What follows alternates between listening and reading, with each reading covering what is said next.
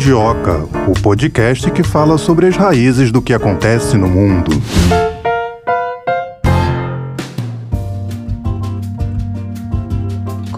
Começando mais um episódio do Mundioca. Hoje, mais do que não, a gente sempre começa aqui com o astral lá em cima. Hoje, mais do que nunca, começar mais feliz ainda, porque o tema de hoje é felicidade. Já deu seu sorriso de hoje, querido ouvinte? Tudo bem contigo? Elina tá sorrindo aqui para mim, como sempre. Esse sorriso aqui iluminando o nosso estúdio. Dá pra ver que tá tudo bem contigo.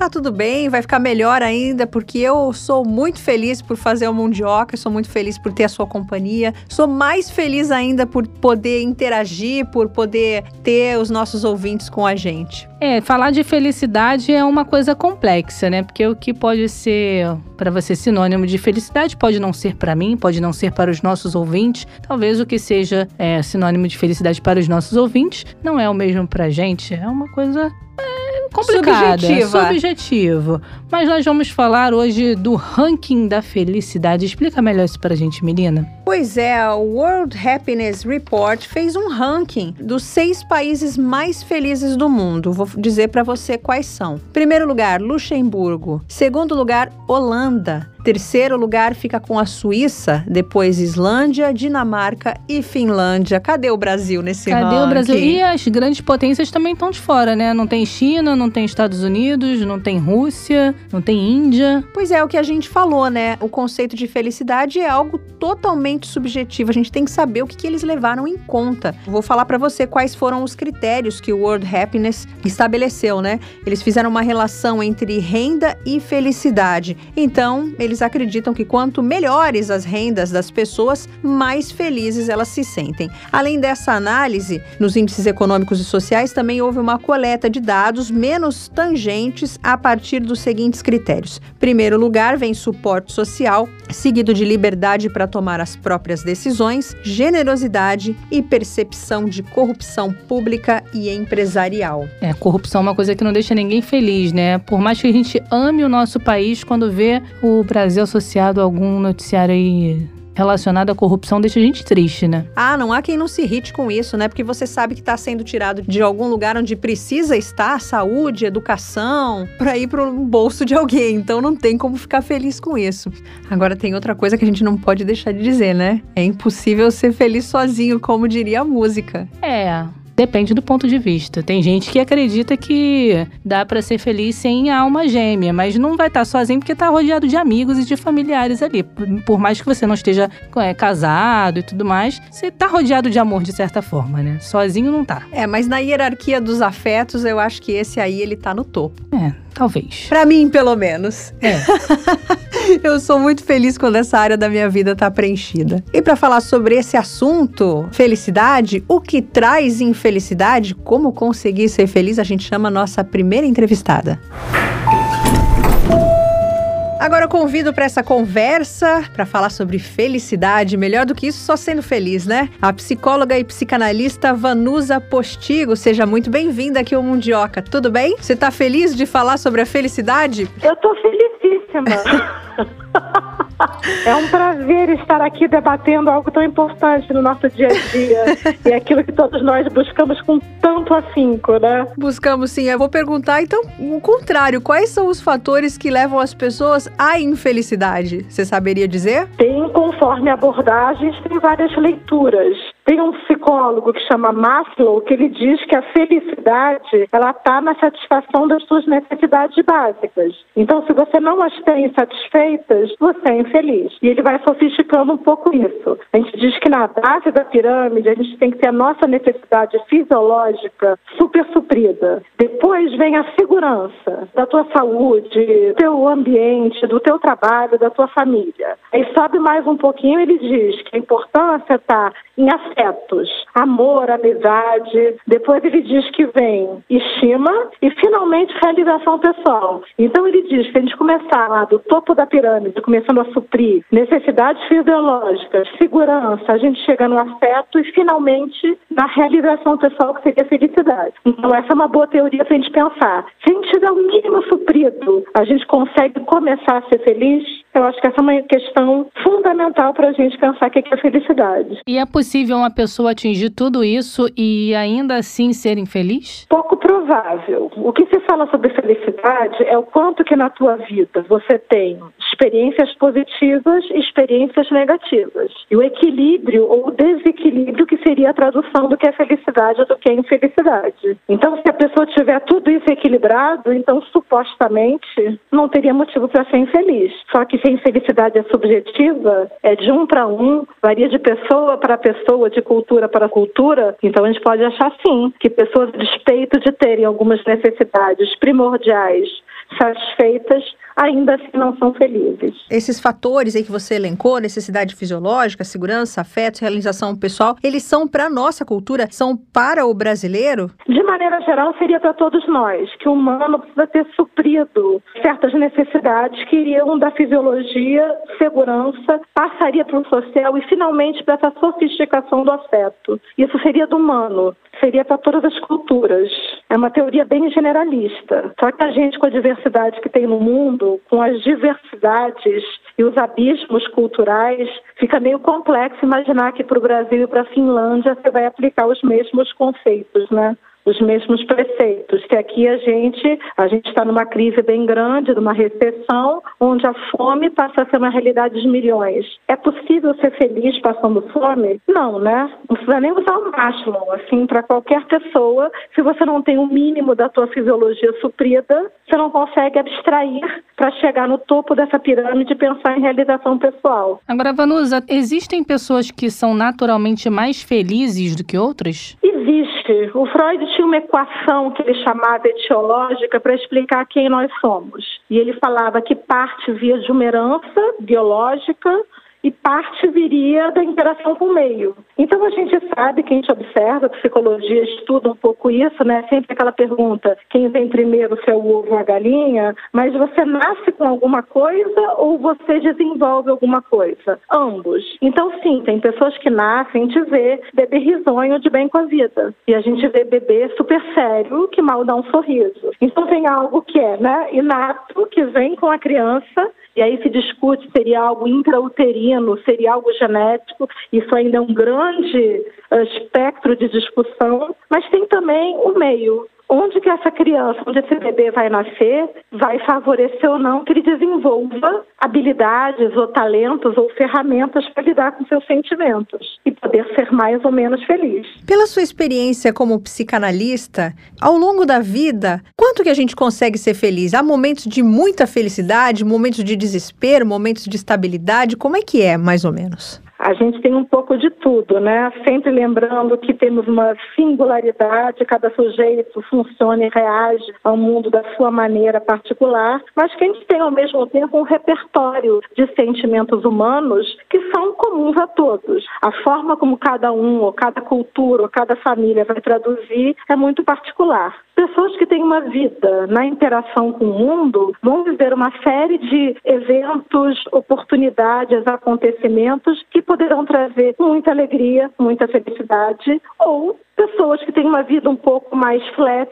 que se expõem menos, que vivem menos, podem ter uma vida menos emocionado, digamos assim, que é a palavra da moda, né? É ficar emocionado. É o quanto se deixa atravessar pelos sentimentos de amor, de ilusão, esperança, motivação, depressão. Aí vai de cada um. Se a gente fosse fazer um ranking aqui da felicidade, você acha que os brasileiros eles estariam no topo, ali no meio ou mais pro final desse ranking? Olha, a gente tem um mito de que o brasileiro é muito feliz e muito cordial mas pesquisas mais recentes disseram que a gente está lá pelo quadragésimo lugar no ranking de felicidade. Então, em termos estatísticos, factualmente, nós não somos um povo muito feliz. E há uns dois, três anos, um pouco antes da pandemia, teve uma pesquisa que falou que o brasileiro era o povo mais ansioso do mundo inteiro, que até 10% da população de brasileiros se entende, se medica, se trata de ansiedade. Então, assim, eu acho que o brasileiro não está muito bem nesse ranking, não. Agora, já que você falou dos remédios, né, da medicação, eu queria perguntar se existe a felicidade sintética e se tem algum remédio que proporcione isso. Vamos para drogas legais e ilegais. A gente tem na história da da indústria farmacêutica um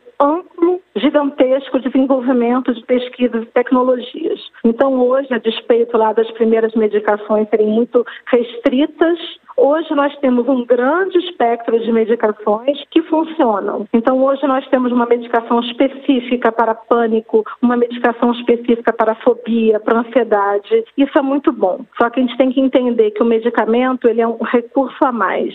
A terapia medicamentosa ela tem uma função, mas ela de nada vale se não tiver também ao lado, junto a isso, uma compreensão emocional dos fenômenos envolvidos naquele quadro que é medicamentado. Então se você tem uma depressão, é claro que você pode e deve servir da medicação disponível, claro, com receita médica e acompanhamento. Só que só essa medicação, ela não vai te ajudar a entender ou mesmo solucionar as causas dessa tua depressão. Esse é um exemplo que nem outros tantos. Então, a medicação, ela não é milagrosa. A felicidade em pílula sintética, ela não existe de maneira regular. Ela existe de maneira pontual. Você pode tomar uma droga legal que nem álcool e ficar um pouco contentinho. Você pode usar aquelas drogas todas ilegais que a gente está vendo que explodiram nos últimos 20 anos na cultura, drogas sintéticas, seja LSD, ácido e outras, e a gente sabe também que essa felicidade ela é pontual. Ela é provocada, sim, por uma substância que vem de fora, né? É uma droga sintética legalizada ou não, mas que ela tem um efeito limitado.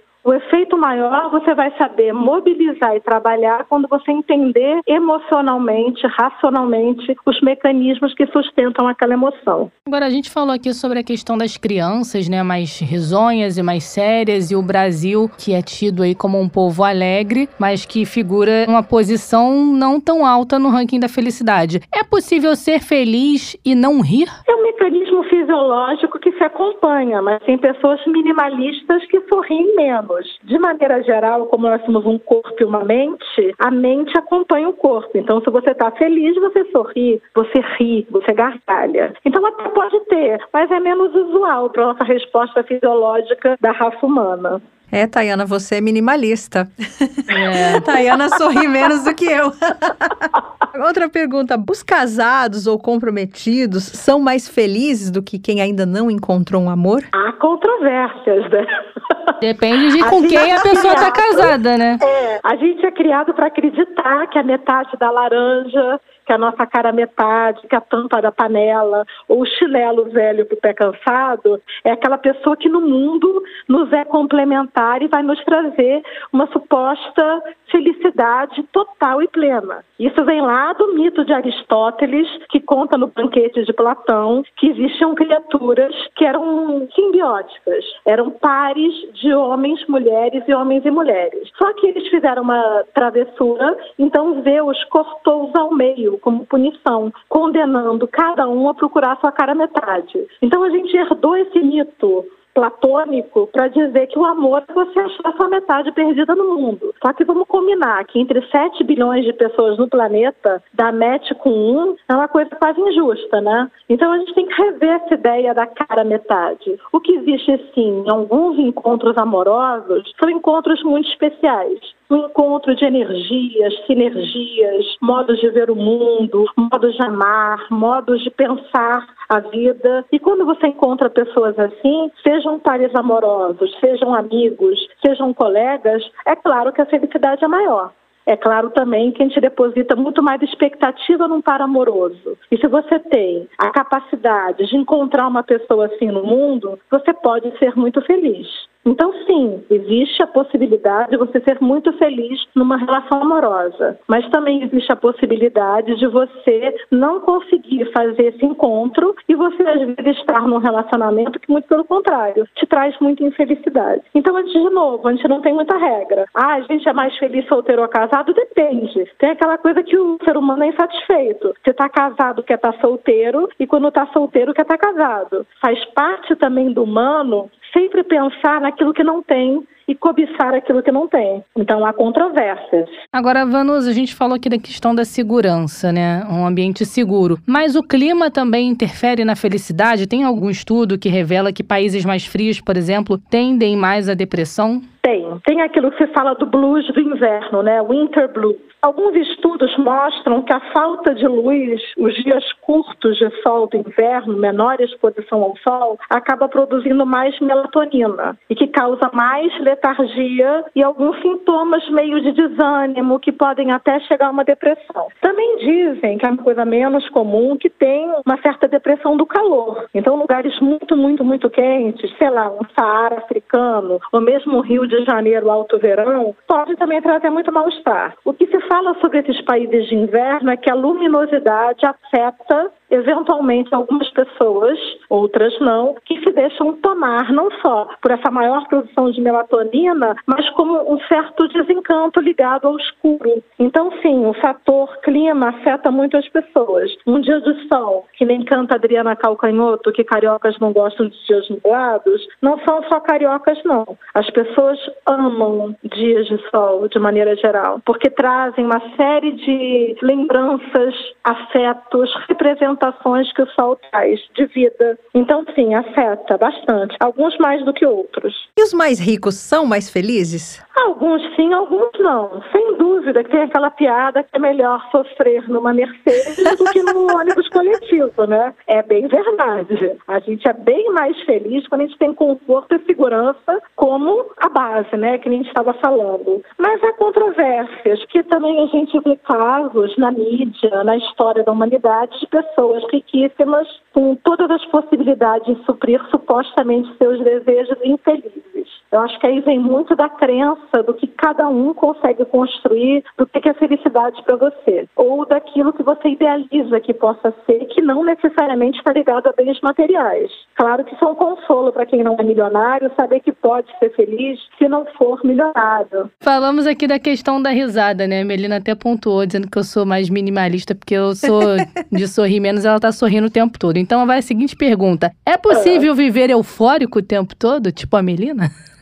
Não, aí se for o tempo todo, ele já pode brincar um pouco, tá mais pro lado da patologia, né? Ó, oh, eu não sou eufórica o tempo todo, não.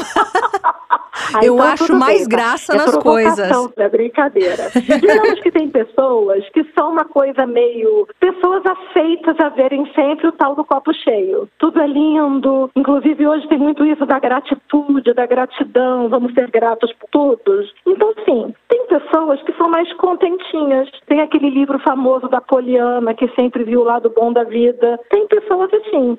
Não é tão comum, mas existe. Dependendo, até eu brinquei agora, que tem pessoas que têm quadros maníacos que não é exatamente felicidade, tá? É uma outra coisa. Mas pessoas mais contentinhas, mais risonhas, existem. Melina risonha, né? É demais. não chego a ser uma poliana, mas eu gosto de dar risada. Vamos emendar em outra pergunta, então. A felicidade é, é alguma coisa mensurável? Eu posso dizer que eu sou mais feliz que a Tayana? Tem escalas que tendem a tentar fazer uma mensuração em cima de alguns fatores de satisfação na vida. Então, tem pesquisas assim que separam quem é mais feliz, quem é menos feliz. E aí, geralmente, está baseado nisso, na quantidade de emoções positivas, na quantidade de emoções negativas ou na qualidade de vida. Então, assim que existem. Tem um instituto que é o Gallup, que é americano, que ele faz esse tipo de pesquisa desde a década de 30. Então, vai lá e pergunta sobre qualidade de vida, quantas vezes você teve coisas boas, quanto, quantas vezes você teve coisas ruins, e eles medem a felicidade. Então, sim, tem esses modos de mensuração. Mas isso é muito relativo, né? O que, você considera qualidade de vida? É uma abstração. Que para mim a qualidade de vida pode ser completamente diferente do que é para você, Melina, para você, Tatiana. Então, assim como mensurar. Tanto é que esses institutos de pesquisa fazem esse tipo de levantamento e mensuração. Mas ainda assim são critérios subjetivos. Agora, para quem está buscando a fórmula da felicidade, a gente pode dizer que essa pirâmide que você falou aqui no começo do bate-papo seria a fórmula ideal para isso? É um bom começo. Se você for capaz de se trazer segurança e conforto, Isso vale para tudo, vale para material, vale para físico, vale para emocional. A partir daí, você pode ter os outros sentimentos. O Maslow vai falar, por exemplo, que fica um pouco mais difícil você apreciar uma obra de arte, entrar num museu e ver um quadro, uma escultura, se você não tiver suprido de fome, de sono, de conforto e segurança. Então seria um pouco esse critério. Depois que você cumpre uma certa etapa mínima para o seu emocional ficar tranquilo, você começa a poder, digamos assim, abstrair. Outras coisas a mais te trazem muita felicidade. Os titãs já cantavam, né? A gente não quer só comida, a gente quer diversão e arte, diversão balé. Então, a felicidade, cada um vai botar um certo peso em cada coisa. Mas o que os psicólogos sociais dizem de maneira geral é que se essa base não estiver suprida, fica mais difícil ser feliz. A sexualidade tem um peso nisso? Tem. Como mais uma função fisiológica e prazerosa, pessoas que bem com a sua sexualidade, inclusive os assexuais, são mais felizes.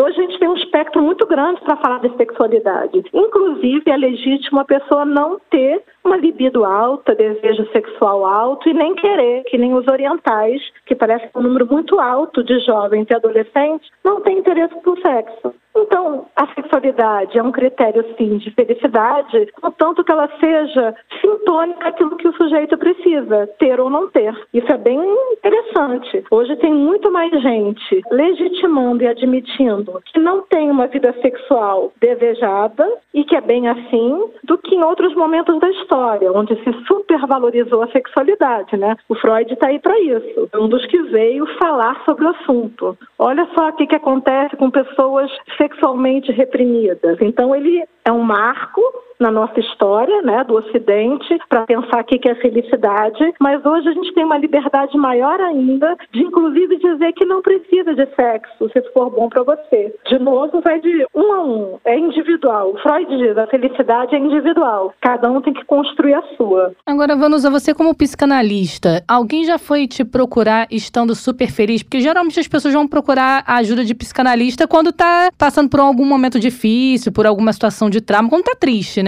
Mas tem alguém que esteja super feliz e que mesmo assim vai buscar a ajuda de um psicanalista? A pessoa pode até estar tá bem, razoavelmente feliz, mas para ela se dispor a se mobilizar, de mexer no seu emocional, é que ela tem que ter alguma fonte de angústia muito grande. Senão a pessoa não tem energia, não tem vontade, não vai gastar seu tempo se trabalhando se vasculhando, se conhecendo. Quando está tudo muito bem, ninguém vai ao analista. Quando tem alguma coisa que pode estar tudo, quase tudo muito bem, mas tem uma fonte de angústia, às vezes bem pontual, um problema na vida afetiva, um problema no trabalho, um problema com a saúde, aí sim, angústia que move a pessoa para ir para uma análise ou para processos mais profundos de autoconhecimento, porque acaba que é um processo que mexe muita coisa, né? E qual que é a principal queixa das pessoas que procuram você como psicanalista? Digamos que nos últimos dois anos, né, depois da pandemia, tem queixas muito ligadas à crise trazida pela pandemia. A pandemia colocou em xeque coisas muito profundas na nossa vida, porque uma remissão compulsória, abrupta, para uma vida interna fechada, isolada, foi um fator bastante traumático de várias maneiras para muitas pessoas. E esse ir para dentro de casa, ir para dentro de si, acabou mobilizando muitas revisões de vida. E essas revisões foram em todos os campos: amorosos, familiares, profissionais, sociais. Então, eu diria que dos dois últimos anos para cá, eu acho que é uma mobilização muito grande em função das mudanças, dos transtornos, das perdas e ganhos advindas desse momento. Mas, de maneira geral, uma coisa que impulsiona muito as pessoas a um processo de terapia ou de análise são sofrimentos ligados à depressão, ansiedade, crises na vida amorosa, diria que talvez esses são os maiores carros-chefes. Vida amorosa, leia-se, tanto conjugal quanto questões familiares. São sempre os carros-chefes. Eu podia apostar que era a vida amorosa. Até é, né? Mas assim, a vida amorosa acaba, às vezes, provocando sintomas outros que até você entender que era sobre isso, você acha, eu tô deprimida, eu tô ansiosa. É um grande guarda-chuva que cabe tudo, né? Depois que você vai destrinchando, você vai vendo, bom, mas qual é a minha fonte de angústia? Vanusa Gostamos muito desse papo, rimos muito, algumas pessoas mais, outras menos.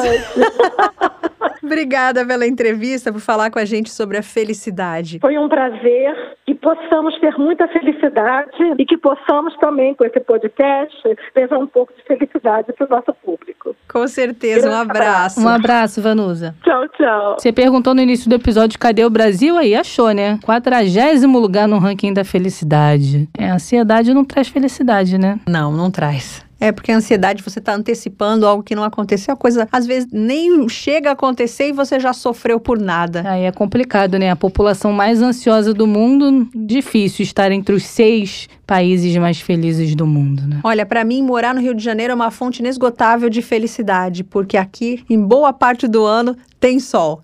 Ah, é verdade. Tem gente, eu já ouvi algumas pessoas falarem assim: ah, quando eu tô triste, quando eu tô desanimada, eu vou ver o mar, porque aquilo ali me acalma e eu saio dali com um sorriso no rosto. Então, Rio de Janeiro também é bom por esse lado, né? Porque praia é o que não falta. Aqui os dias cinzentos é, ó, a gente pode contar nos dedos, né? O dia que tá mais cinzento assim, eu já fico não fico tão feliz quanto, não, não sorrio tanto quanto eu costumo. É, depende, né? O, na verdade, não é nem questão de felicidade. O dia mais frio, nublado, me traz uma sensação de preguiça. Não é nem de tristeza, é de preguiça. Todo mundo dentro de casa, às vezes acontece de estar tá chovendo muito. Ah, não vamos sair hoje, vamos ficar dentro de casa. Fazer aquela baguncinha em casa também acaba sendo divertido. É diversão dentro de casa. Deve ter alguma explicação dos médicos, alguma explicação fisiológica para essa. Bom, acho que vitamina D, né? Pode ser. Talvez seja, pode ser uma explicação. Não sei, não sou especialista no assunto, mas é pertinente isso que você pontuou, pode ser. Bom, a gente pode chamar o nosso segundo entrevistado para saber se ele pode acrescentar alguma coisa nessa nossa conversa informal é, anota aqui. essa pergunta para ele aí. Com certeza ele como especialista deve saber. Continuando a falar sobre a felicidade, eu convido o professor Pedro Rocha de Oliveira, ele que é professor de filosofia da Unirio e também psicanalista. Tudo bem, professor Pedro? Tudo ótimo, e vocês? Tudo ótimo, seja muito bem-vindo aqui ao Mundioca. Vou te fazer uma pergunta que eu não sei se ela é possível ser respondida, mas a gente vai perguntar mesmo assim. O que, que é a felicidade?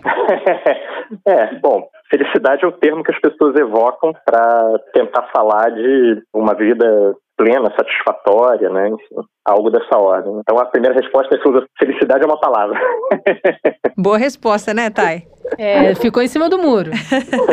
então vamos para a segunda pergunta, né? Eu quero saber se a felicidade sempre foi a mesma coisa ao longo do tempo. Outros povos pensavam a felicidade como nós hoje em dia pensamos? É, pois é, então. Como que eu acho que a gente pode abordar isso? Na nossa civilização, né, a gente tem uma espécie de vontade ou necessidade de pensar num estado especial né? Ou seja, é um estado incomum. A felicidade é um estado específico, especial. Né? Não é apenas a vida, é uma vida de uma determinada forma. Né? Então, a gente tem, tem que pensar nesse estado específico, especial da felicidade, de uma vida prazerosa, né? só que de uma forma como se ele fosse constante. Né? Então, a felicidade é esse estado especial, específico, prolongado no tempo. Né? Então, para falar de uma vida feliz, né, teria que pensar uma duração, né? Então, de quanto é essa duração, né? Quanto é que você tem que ter prazer e satisfação para se considerar uma pessoa feliz? Então, é essa ideia, né, de que tem uma forma de vida específica, né, que é mais desejável que o resto, que, ou seja, que o resto da existência, que o resto da vida. Essa ideia é uma ideia muito específica do nosso tempo, né, e da nossa civilização, né? Nosso tempo, né, alguma coisa dos últimos, sei lá, 400, 500 anos, né? Civilização moderna, vamos pensar assim, né? Então, é, é se a gente for jogar isso para trás, né, a gente, a gente, na verdade, tem muito pouca ideia, a gente tem, na verdade, nenhuma ideia né, do que, que povos muito mais antigos do que nós é, é, é pensavam sobre isso. O Homo sapiens sapiens tem 200 mil anos, né? Então, nesses 200 mil anos, né, gente, como, que, como que a gente pensou felicidade? Temos a menor ideia. A gente tem alguma ideia nos últimos milhares de anos, né? E aí é, vai aparecer alguma coisa dessa ordem, alguma coisa da ordem de um estado específico, diferenciado de prazer e satisfação que se contrasta com o resto da vida. E por que, eu estou falando desse contraste? Né? Porque por trás dessa ideia de felicidade, né, tem como um estado específico, especial, né, melhor do que o resto, tem a ideia de que o resto da vida não é tão bom assim, ou que, ou que tem o risco né, de que a vida comum, ordinária, né, não seja desejável e feliz. Né? Então, a gente está muito preso a uma ideia, de, portanto, de uma infelicidade também, e de uma vida comum infeliz. Né? E aí a gente está preso nessa dualidade, né? Isso é uma coisa muito moderna. E a felicidade ela só é possível se tudo estiver bem na vida da pessoa? É, Não sei, não tem uma resposta fixa para isso, né? Eu acho o seguinte, né? A gente tende a achar, né, civilizacionalmente falando, né, eu tenho a impressão que a gente tende a achar que a felicidade envolve uma certa quantidade de satisfação e de prazer. Então, além dessa quantidade, você não é feliz, você é infeliz. Mas isso é uma abstração completa, né? Não tem como medir isso objetivamente, né? Aí, uma alternativa a fazer essa medição seria estabelecer determinados objetivos, né? Isso também é algo muito específico do pensamento moderno. Como que você então estabelece, ah, é, é, se eu tiver coisas, se eu tiver bem, se eu for rico, né, eu sou feliz. Se eu for casado, se eu tiver um filho, se eu tiver uma casa, se eu tiver uma profissão, se eu tiver, né? Então aí você atrela a felicidade a, a bens específicos, né? Então, sei lá, quais desses bens né, são suficientes para serem enumerados para a pessoa se viver feliz. Agora o senhor falou num ponto que eu queria chegar, se eu for casado. A felicidade, ela está muito ligada ao amor, né? A estar apaixonado, pelo menos no nosso tempo, né? O senhor deve ter ouvido isso muito como psicanalista, também como filósofo. É, pois é desde um ponto de vista psicanalítico, né, é, a ideia que a gente tem de felicidade, ou seja, desse estado especial, né, de bem-aventurança, de prazer, de satisfação, esse estado ele está mais ligado a um amor infantil, né, a uma experiência infantil, do que a, a, qualquer outra coisa, né? Quer dizer, na verdade a gente é educado um pouco assim, né? Uma parte importante da nossa educação é a ideia de que quando a gente cresce as coisas ficam mais difíceis, né? E a felicidade, portanto, fica um pouco mais difícil. Então a criança ela, ela é mais energética, alegre, é, enfim, mais disponível, mais amorosa e tipicamente, né? A nossa educação faz com que a gente enrijeça e a gente é, distribua essa abundância libidinal, emocional, né, amorosa da criança, distribua isso em caixinhas. Né? Então aí, uma dessas caixinhas que acaba ficando muito importante é essa do amor, pensado no amor de casal, né, alguma coisa assim. Né? Mas é, se a gente for pensar na, na experiência infantil, que é uma experiência que está muito mais ligada talvez à alegria do que à felicidade, né? a alegria como um estado mais ou menos constante, ou que tende a ser constante, né? claro que nem toda criança é alegre, né? mas a tendência espontânea da criança, por causa da sua capacidade de se envolver com as coisas de forma livre, espontânea, então a criança tenderia a essa alegria. Então a criança, por causa dessa tendência à alegria, essa tendência amorosa de se relacionar com tudo e em tudo encontrar uma forma de brincar, de sentir prazer, está em jogo é um amor muito amplo, né? a capacidade de amar qualquer coisa. A criança fica interessada por uma formiguinha, fica interessada por um desenho e naquilo ela vai embora, né? E é na brincadeira e tudo isso. E aí, em comparação, né, o amor romântico do adulto ele é muito restrito, né? Ele é uma coisa muito específica, muito é, é, é, é pequena, na verdade, né? É um amor com uma pessoa para realizar determinadas funções, né? Então, aí a gente pensa em sexo, em reprodução, em ter uma casa e tá, tá, tá, né? Então, a, a referência infantil do amor, né? É uma referência muito mais fluida, rica, abundante, né? espontânea, ilimitada, né? E aí, comparativamente, é muito desfavorável a experiência amorosa do adulto, né? Não é à toa que a educação dá tanto trabalho, que meio convencer a criança a abandonar as infâncias e se conformar com essas caixinhas então da vida adulta. Né? E a aparente felicidade ela pode encobrir outros sentimentos? É, eu acho que em grande medida o objetivo é esse. Né? Se a gente pensa que a felicidade, essa resposta é uma resposta meio cínica, mas bom, se a gente pensa que a felicidade é um sentimento específico dentro de um mar de coisas, então essa experiência específica de satisfação, né, é, ela serve, né, justamente para isso, para encobrir outras coisas. Então, é, alguém que se diz feliz, né, dificilmente está falando de uma existência que, ah, eu não experimento desprazer, ou, né, é que a gente quer valorizar os momentos de prazer e satisfação mais do que os outros. E como eu estava dizendo antes, a base disso é a ideia de que a existência comum é meio infeliz, é meio ruim. E aí, se a gente pensar de novo nessa história da infância, da educação, né, e pensar civilizacionalmente no sentido disso, né, quer dizer,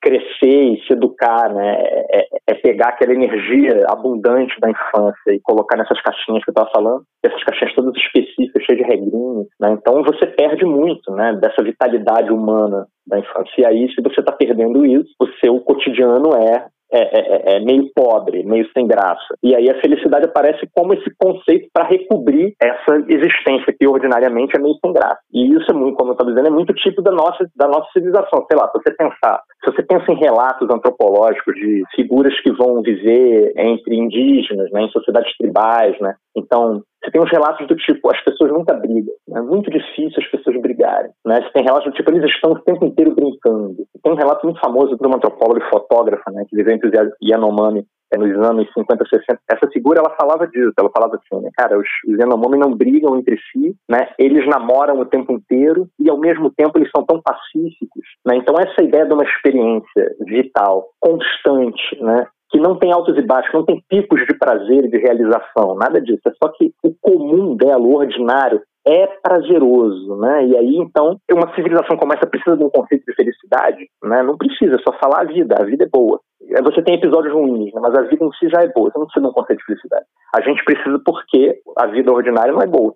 E o que é mais satisfatório para o ser humano? Ter esses picos, esses arrobos de felicidade? Ou ter uma vida assim, como você descreveu aí desses índios, que é mais estável, sem nunca briga? Sem briga também você não vai ter reconciliação, né? Que é uma coisa boa. Mas o que, que você avalia que possa ser mais satisfatório? Pois é, tem duas questões. Uma é o que seria mais satisfatório e o que é possível, né? Então, é, numa civilização como a nossa, né, que está muito um dos baluartes da nossa satisfação, da nossa felicidade, é justamente ter coisas, consumir coisas, consumir trecos, alcançar objetivos e dentro desses objetivos aí tem o amor romântico, né, o amor dual a dois. A gente coloca uma expectativa gigantesca nessas coisas. Então, sei lá, na minha profissão, no meu carro, na minha casa, na minha mulher. E aí a gente procura que nessas relações a gente tenha momentos especiais. Né? Então, a felicidade seria, então, está muito amparada né, nessa soma de episódios especiais, que eu estava dizendo antes. Aí a gente espera né, a beça desses momentos e o resto do tempo a gente está fazendo o quê? Está, sei lá, esperando que esse momento se repita, trabalhando com uns malditos para que esse momento se repita. Fazendo aquilo que na cultura contemporânea se chama investir em investir na felicidade. Investir na felicidade e não ser feliz. Está fazendo alguma outra coisa antes de ser feliz. Então, essa vida é boa, né? essa vida é desejável. O ser humano foi feito para essa vida. A gente tem um monte de sinais de que não, de que o ser humano não foi feito para viver assim, né? com esse espírito, vivendo uma vida mais ou menos tediosa e miserável, esperando o próximo pico de felicidade, com a próxima conquista efêmera. Não, né? A gente sofre, a gente vive ansioso, né? Por que, que a gente vive ansioso? Por que, que a gente vive? Por que, que a gente tem um, um quadro né, clínico né, mundial de epidemia de depressão? Né? Por quê? De ansiedade e depressão. O que é ansiedade e depressão? Justamente a impossibilidade de ficar parado, de ficar onde você está, de levar a sua vida de forma simplesmente imediata. O que está acontecendo? Não dá para a gente não consegue, porque a vida é ruim. E um dos elementos que torna essa vida ruim, uma das características dela é justamente essa busca busca por esses momentos especiais. Então, né, numa concepção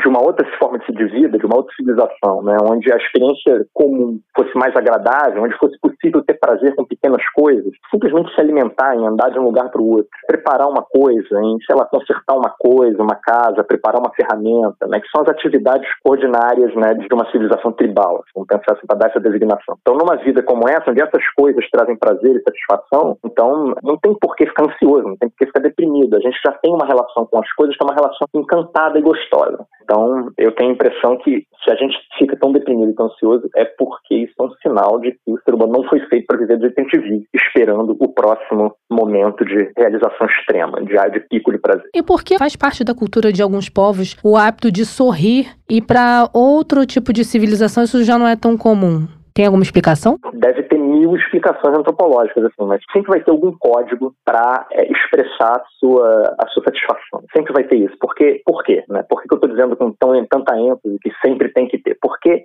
porque a felicidade é relacional, né? porque a satisfação é relacional, né? o prazer é relacional. Ninguém sente prazer sozinho. Né? Na verdade, um dos ensinamentos psicanalíticos mais fundamentais mais importantes, a gente chega lá por vias filosóficas também, é a ideia de que quem eu sou e o que, é bom para mim não está claro para mim do zero. Eu não nasço com essas coisas é, escritas no meu cérebro em algum lugar. Isso é uma concepção ingênua biologista. O, o que acontece é que a gente aprende a sentir prazer com o outro, né? Então a gente aprende a satisfação com o outro. Então é alguém que a gente nasce e aí a gente está confuso e desorganizado e a gente tem necessidade de coisas que a gente nem sabe o que é, porque a gente nunca mamou, nunca teve colo, nunca a gente vivia lá boiando naquela aguinha quentinha que é o útero. Então, bom, a gente nasce. Alguém tem que ensinar pra gente as coisas boas. Alguém tem que ensinar pra gente o que é conforto material, o que é um beijo, o que é um abraço, o que é mamar, o que é brincar, o que é... E a gente vai construindo coletivamente essas referências. E aí, uma parte fundamental dessas referências é algo da ordem do sorriso, né? Então, você não vai sorrir da mesma forma, com os dentes, sei lá, mas alguma coisa você ter que fazer para que essa experiência né, circule entre os envolvidos, né, entre os membros da comunidade. É assim que você fica feliz, você fica, tem satisfação. É coletivo afetivamente. Então não tem como não ter uma forma né, de comunicar isso. Sempre vai ter. A felicidade, ela pode ser aprendida. Você falou um pouquinho, né, que é um gesto, é, sentir prazer numa coisa pequena aqui. Tem como aprender a ser feliz? Bom, a nossa sociedade está baseada na ideia de que sim, né? Mas eu não sei se essa ideia é, é, é muito boa. Então, tem duas respostas para essa pergunta. Já que a gente está conversando nesses termos, então uma resposta é, vamos dizer assim, pré-moderna, tribal, sei lá, vamos usar essa designação. Uma outra resposta é a resposta da nossa civilização. Nossa civilização está toda amparada na ideia de que a gente vai ensinar o que é ser feliz. Isso aí tem muito a ver com o que o Foucault chamava de biopoder, quer dizer, que é um poder sobre a vida. Nossa civilização está baseada nisso, né? num poder constante sobre a vida. O tempo inteiro a gente é bombardeado com informações sobre como ser feliz. Gostemos ou não dessas informações. Sei lá, você liga a televisão, vai estar uma propaganda dizendo o que, que você tem que comprar para ser feliz. Você entra na universidade, alguém vai te dizer o que, você tem que aprender para você ser feliz. Você conversa com o coach, o coach é um cara que vai querer te enfiar na cabeça uma forma de ser feliz, assim vai. Né? Todo mundo está o tempo inteiro né, desesperado para aprender o que, que é a felicidade e esperando que esse ensinamento lhe seja dado. Né? Então, desde a yoga, do budismo até a propaganda da Coca-Cola, passando por tudo que está no meio aí. Então, é, se isso é bom, aí é uma outra história. Mas que a gente funciona assim, funciona. E eu acho que não é bom. Quer dizer, eu não acho, não estou tirando isso da minha cabeça, né? Só a gente olhar para isso, novamente, para como a gente vive. Então, como é que a gente lida né, com, essa, com essa ideia do aprendizado? Isso está tudo junto com as ideias que eu estava falando antes, né, que eu estava expondo antes sobre. Então, né? Uma delas é que então a felicidade é pensada como uma coisa especial, um acontecimento específico. Mas que acontecimento é esse? Como que eu chego lá? Né? Ah, me dizem que eu vou chegar lá através do meu relacionamento, mas os relacionamentos todos embarreirados, todos difíceis por causa das nossas expectativas irrazoáveis com relação à monogamia, com relação ao que o outro vai fazer pela nossa vida. Então, as relações são difíceis, né? são trabalhosas. Aí vai ter alguém que vai ensinar, então, como é a relação melhor, como é a melhor forma de se relacionar, como é XYZ para conseguir feliz, felicidade com seu parceiro, parceira, parceiros, parceiros, sei lá com isso, né, com esse constante estímulo, né, então vamos lá, vamos ser felizes dessa maneira, né, a gente está alimentando o quê? Está alimentando justamente aquele comportamento completamente ansioso que eu estava me referindo antes, que é essa buscando o tempo inteiro, buscando sempre está faltando. E é claro, está faltando alguma coisa. O que está faltando? Bom, está faltando aquilo, entre outras coisas, né, que a nossa educação impõe, né, então as caixinhas, né, o esquecimento daquela espontaneidade infantil, né, daquela generosidade amorosa infantil, daquela indisciplina, indolência infantil infantil, que é o prazer da criança. Mas tudo isso é incompatível com essa civilização, é incompatível com trabalhar oito horas por dia na mesma coisa, é incompatível com a monogamia, é incompatível com mediar todas as relações pelo dinheiro, é incompatível com ter que acumular, né? Então a criança é generosa, a criança é desprendida, a criança é esquecida, a criança é indolente, indisciplinada. E aí, bom, aí a gente educa a criança para ser um adulto, para funcionar nessa sociedade, no capitalismo, na sociedade moderna. Aí ela perde todas essas referências do que, que é essa felicidade mais espontânea, que aí na minha fala aqui, né, estou me organizando. Essas referências estão mais vivas numa sociedade tribal, pré-moderna. Então a criança vai perder isso e aí ela vai ter que ser ensinada objetivos específicos, né? E ela vai aprender, ela vai querer aprender por quê? Porque aquela espontaneidade que é orgânica dela, né, ela vai estar tá barrada, né, vai estar tá proibida. Um pouco em cima disso que você falou, dessa questão desse bombardeio de informações sobre o que é preciso você comprar, o que é preciso você ter ali para ser uma pessoa feliz, isso é um pouco complicado porque nem sempre o que pode me trazer felicidade é aquilo que, por exemplo, você esteja vendendo para mim como algo que vai me fazer feliz, né? É, claro, pois é, justamente. Quem disse, né? Quer dizer, aí tem duas, tem duas perguntas, tem duas questões aí, né? Uma é Será que essa felicidade vai chegar mesmo? Que parece que não chega, por isso a gente tem uma epidemia mundial de depressão e de ansiedade, né? Quer dizer, é isso. Então, compre esse troço, ou se comporte assim, ou veja esta foto, ou tire esta foto, compartilhe isso e aquilo. Então, esse bombardeio, né? Ele, por que, que ele é infindável? Né? Ele é infindável porque nenhuma das promessas se realizam. Então, a gente está sempre procurando a próxima, a próxima, a próxima, a próxima, a próxima. A gente está meio condenado, está meio preso nessa história, né? Então, por um lado, esperar que nos mostrem o que é essa felicidade e consumir isso, acreditar nisso que nos mostram e ficar infeliz de querer a próxima, porque aquela não deu certo. Então, de fato, né, quem é que vai ensinar para mim o que é felicidade? Bom, antes dessa questão tem uma outra, que é por que, que eu tô tão desesperado atrás da felicidade? Justamente o que eu estava dizendo lá no início. A vida comum é ruim. Se a vida comum fosse boa, né, a gente não estava atrás desse negócio. A gente estava simplesmente vivendo. Agora, ainda em cima dessa questão de bombardeio de ensinamentos sobre o que é felicidade, a gente pode dizer que a população mais jovem acata de forma mais fácil esse ensinamento do que quem é mais velho, por exemplo? Não sei dizer, eu, eu tenho uma impressão que é a seguinte, né? O que a gente está vivendo hoje, né, em termos de fenômeno de mídia, né, de mídia social e de essa coisa de uma multiplicação de produtos que vão desde, sei lá, é, é isso, né, um curso, um vídeo de 30 segundos sobre comida e gato, ou então até um vídeo de dois minutos e meio sobre felicidade, né, quer dizer, esse fenômeno que a gente vive de ser bombardeado sobre essas, com essas informações e com essas dicas o tempo inteiro, né, quer dizer, a gente tem uma ideia, né, uma imagem de que é um jovem mergulhado nesse mundo das mídias com muita intensidade. Então esse mergulho, né, do jovem nesse mundo, né? O que, isso significa? Significa que o, que o jovem é mais disciplinável? Significa que o jovem está mais ávido? Pode significar o contrário, né? Pode significar que o jovem é o mais infeliz da história. O jovem é o menos saciado, né? Justamente porque ele tá, ele não tem saciedade nenhuma, é que ele procura sem parar o próximo vídeo. É por isso que cada vídeo tem que ter 20 segundos, porque já de antemão você sabe que aquele vídeo não vai satisfazer, então você já está de olho no próximo, né? Então, eu diria que esquematicamente, né? Quanto mais jovem a gente é, mais próximo a gente está daquela vitalidade infantil que é meio desorganizada e espontânea e por conta disso prazerosa num sentido mais constante. Então, o jovem ele procura mais, né, esse bombardeio de informações, ele, porque ele está mais infeliz, porque o referencial da infância está mais próximo para ele. Né? Então, seria a resposta que eu teria sobre isso. Diante do que você falou, é como se a gente vivesse atrás assim, de um tasco no paraíso perdido que foi o da infância? É uma boa maneira de resumir isso, sim. A nossa relação com a infância, né, ela é civilizacionalmente muito dúbia. Né? Por um lado, ela funciona como um paradigma do que foi bom. Então, lá no fundo, né, o que o Freud chamava de inconsciente, né, diz respeito a quê? É isso que lá no fundo, faça o que fizer da sua vida, se eduque, se sofistique, aprenda, faça coach, faça o que você quiser. No final das contas, sempre lá no fundo, tem uma memória melancólica de alguma coisa do infantil que vai sempre funcionar como uma referência. Né? Ao mesmo tempo, essa referência é completamente incompatível com a vida no capitalismo. E a primeira incompatibilidade é a disciplina temporal. Então, a primeira coisa que a criança tem que aprender é por que bota as coitadas crianças na escola. O que é escola? Escola é matemática, português, geografia, é o de menos. Né?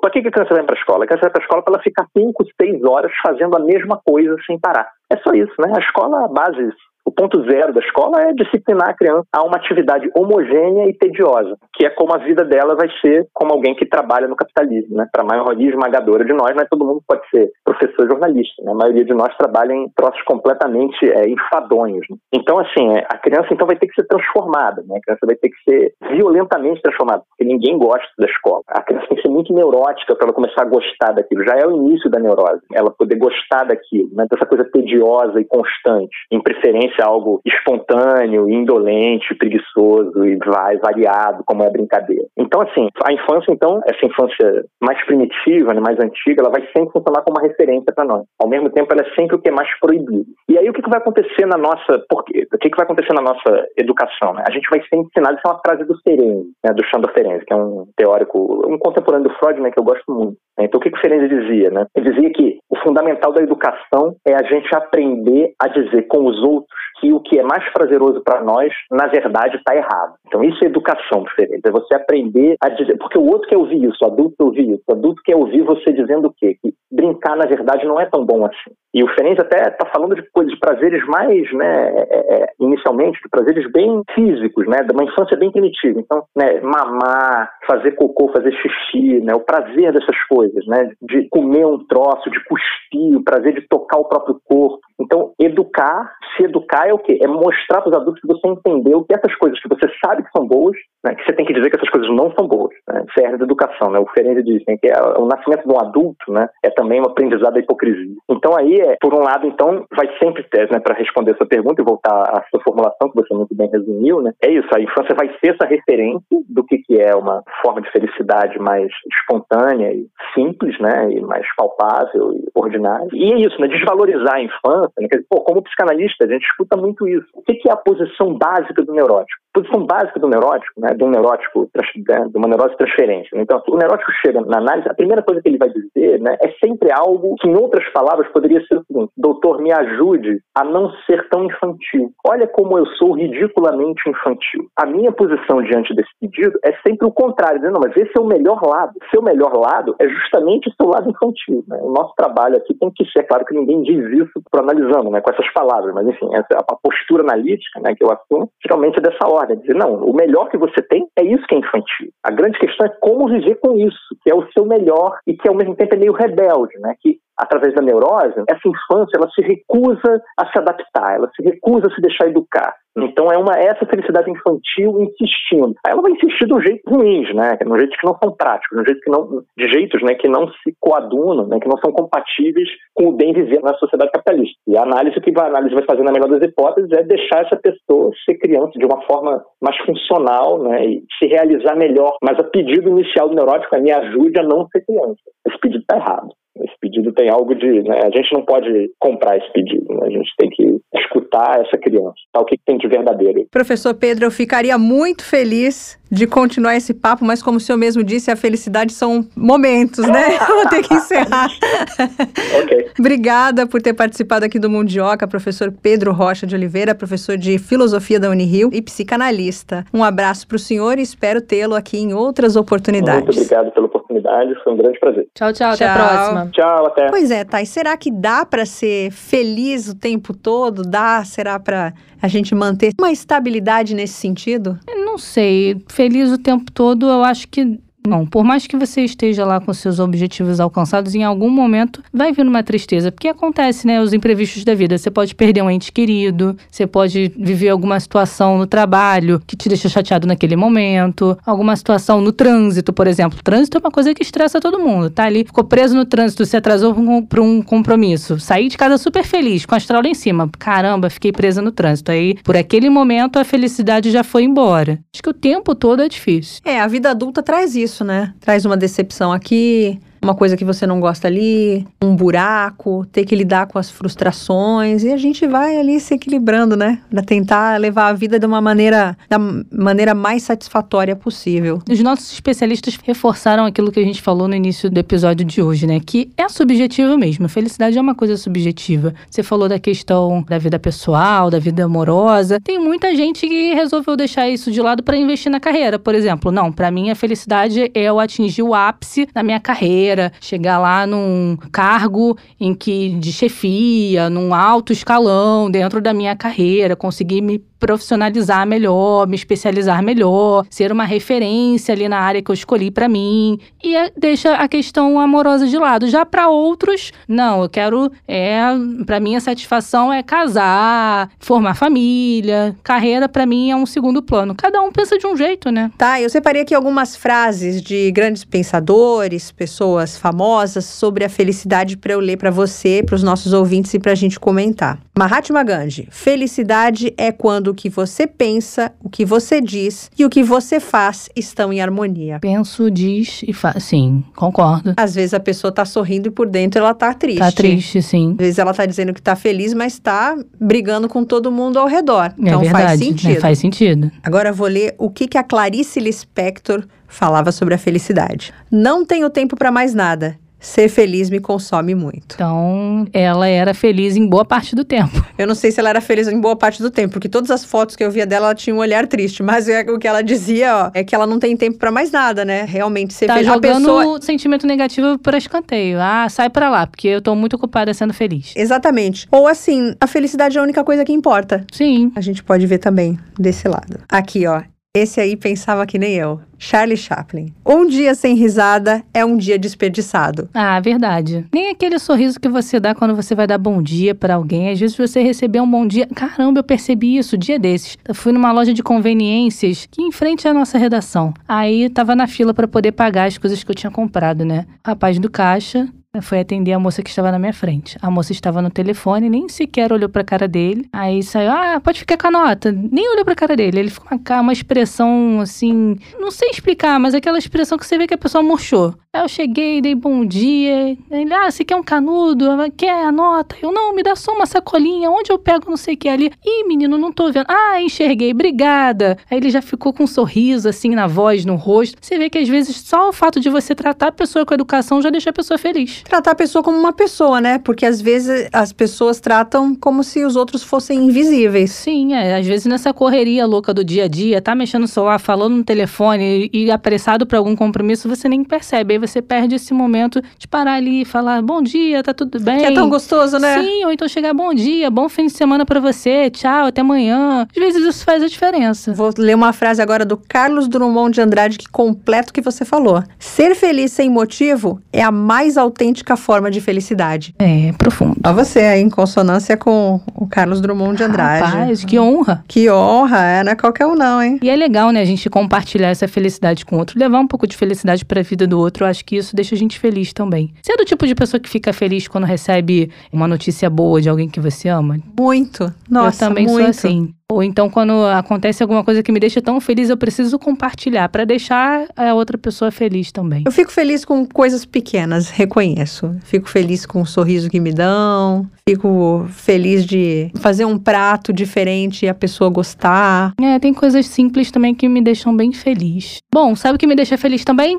Mundo bizarro. É, ai, me deixa assim. Então vamos para ele para continuar nesse clima de felicidade. Mundo Bizarro. Melina, você já falou aqui no Mundioca que você tem uma irmã, né? Mas você já pensou em ter uma irmã gêmea? Ou já quis ter uma irmã gêmea? Nunca quis. Acho que eu não ia lidar bem com essa história de ter alguém parecido comigo. Eu gosto de ser única. É, poderia ser uma pessoa fisicamente idêntica a você. Mas olha só, tem gente que tá pensando nessa possibilidade de criar seu próprio gêmeo, uma cópia exata de si mesmo, só que de forma digital. Tecnologia, né? Cada coisa que inventa, escuta essa. Diante dessa tecnologia que a gente está vivendo, né? A gente vê aí questão de realidade virtual, tem agora O metaverso. o metaverso. O metaverso, inclusive, está bastante badalado, né? Essa ideia de um mundo virtual, digital, habitado por avatares e tudo mais. Então, dentro desse contexto, os gêmeos digitais se tornaram uma das novas tendências tecnológicas mais comentadas nas redes. O gêmeo digital é uma réplica exata de algo no mundo físico, mas com uma missão única: ajudar a melhorar ou, de alguma outra forma, fornecer feedback à versão da vida real. Que doideira. Serve pra quê isso? Eu pergunto pra você. Pra nada, né? Pra melhorar. Melhorar o quê? Eu não sei, né? Melhorar o quê? Acho que isso é um, um pouco de narcisismo. Eu vou devolver a pergunta. Você gostaria de ter uma Tayana igual a você? Não, uma já basta. Uma já vale por um milhão. e é aquela história, né? O ser humano não é perfeito. Aí você vai criar algo digital perfeito, não tem graça. A graça é justamente ter os defeitos, né? Ah, com certeza. Bom, inicialmente esses gêmeos eram apenas modelos sofisticados de computador em 3D, mas a inteligência artificial combinada com a internet, que usa sensores para conectar algo físico à rede, permite que você construa algo digitalmente que está constantemente aprendendo e ajudando a melhorar sua inspiração real. É, ajudar. Tô aqui Aí é pensando, tá. ajudar o quê? Ajudar o quê? Aí eu mudo de pergunta. Melhorar o quê? Melhorar, às vezes, uma cicatriz que você tem, ou um cabelo enrolado que a pessoa queria que fosse liso, aumentar a boca, corrigir os dentes. É loira, quer ser morena, é branquinha, quer ser mais morena, é morena, quer ser branquinha. Pra que isso? É, também não sei. Com a inteligência artificial, pode ser até que mude algumas coisas de características, né? Questão de característica não física. Eu, por exemplo, sou uma pessoa que sou mais teimosa, ou alguém que é mais organizado,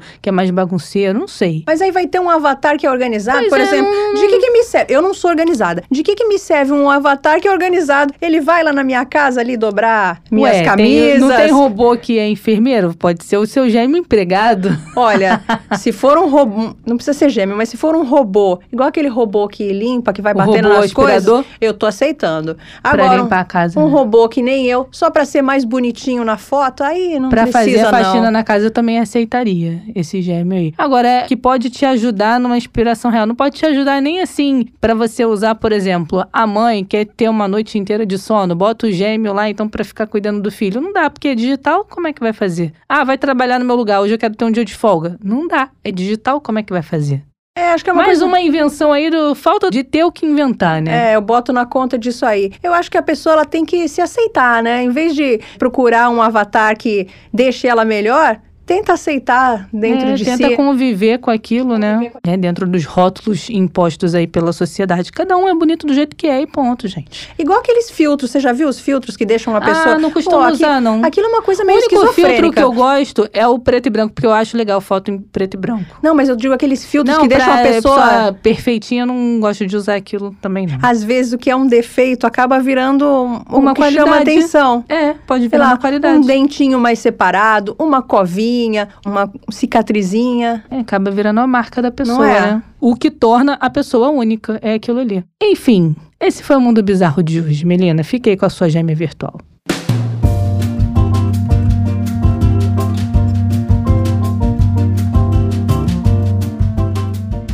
Isso, Melina. Episódio de hoje chegando ao fim, mas não é aquele momento pra você ficar triste, não. Não, hoje hoje, não- hoje hoje não tem não espaço pra isso. Posso. Vamos fazer que nem a Clarice Lispector hoje. Não dá, não dá. Não Ser feliz tenho- tá me consumindo muito. Não fica triste, não. Ouve esse episódio de novo, ouve outros episódios. Compartilha a felicidade com quem você ama. Ó, Compartilha o Mundioca. Eu só quero falar uma coisa antes de acabar. Eu falei que a Clarice Lispector me parecia triste, mas eu não sei se ela era, tá? É, foi sua É o que percepção eu olhando de a fora. dela ali nos livros que eu tenho. Nem tudo é, é, o nem que tudo é o é. que parece. Falar pros nossos ouvintes ir lá pro Twitter pra ficar mais feliz ainda. Arroba Mundioca com K pra acompanhar a gente nas principais plataformas. Você também pode compartilhar aqui os nossos episódios. Fique à vontade. Lá no Twitter você também pode trazer dica, sugestão, comentar o que você quiser. Interaja conosco. Fique à vontade. Melina, tchau, hein? Tchau.